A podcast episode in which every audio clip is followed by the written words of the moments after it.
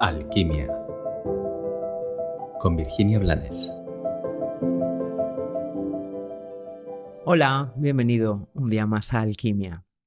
Hoy quiero que reflexionemos sobre la fe, la confianza y la esperanza. Yo personalmente soy una persona que necesita sentir fe. Para mí la fe es como el oxígeno, es algo que me alimenta, es algo que me llena, es algo que me empuja a mantener un sentido, una coherencia y una cordura en mi vida y en mis pasos. Personalmente creo en Dios, lo sabes, le llamo el uno, pero da igual cómo le llamemos. Pero mi fe no se centra en Dios. Mi fe se centra a veces en Dios, a veces en la vida, a veces en mí, a veces en las tres cosas de forma simultánea, porque para mí no son divisibles. La fe es ese aliento sagrado, es esa memoria con tintes de nostalgia que me permite atisbar, aunque sea mínimamente, de dónde vengo y para qué estoy aquí. Como te digo, la fe para mí es muy importante.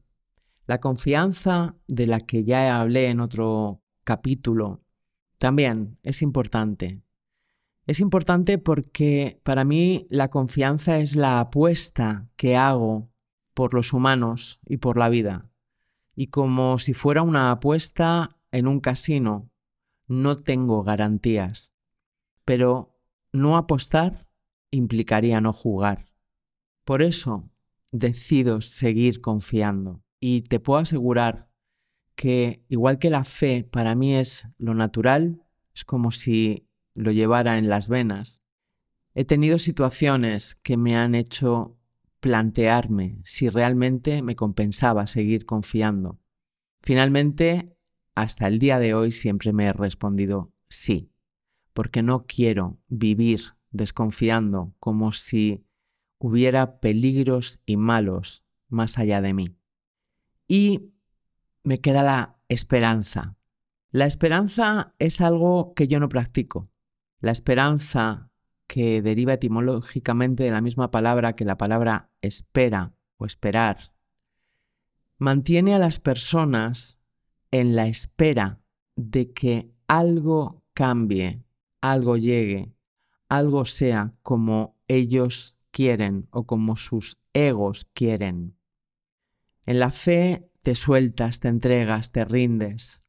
En la fe te, te dejas, fluyes y vas caminando, vas transitando las circunstancias, consciente de que aunque no las entiendas y consciente de que aunque muchas veces te cueste aceptarlas, son las idóneas para ti para tu evolución, para que te conviertas en el ser que has nacido para ser.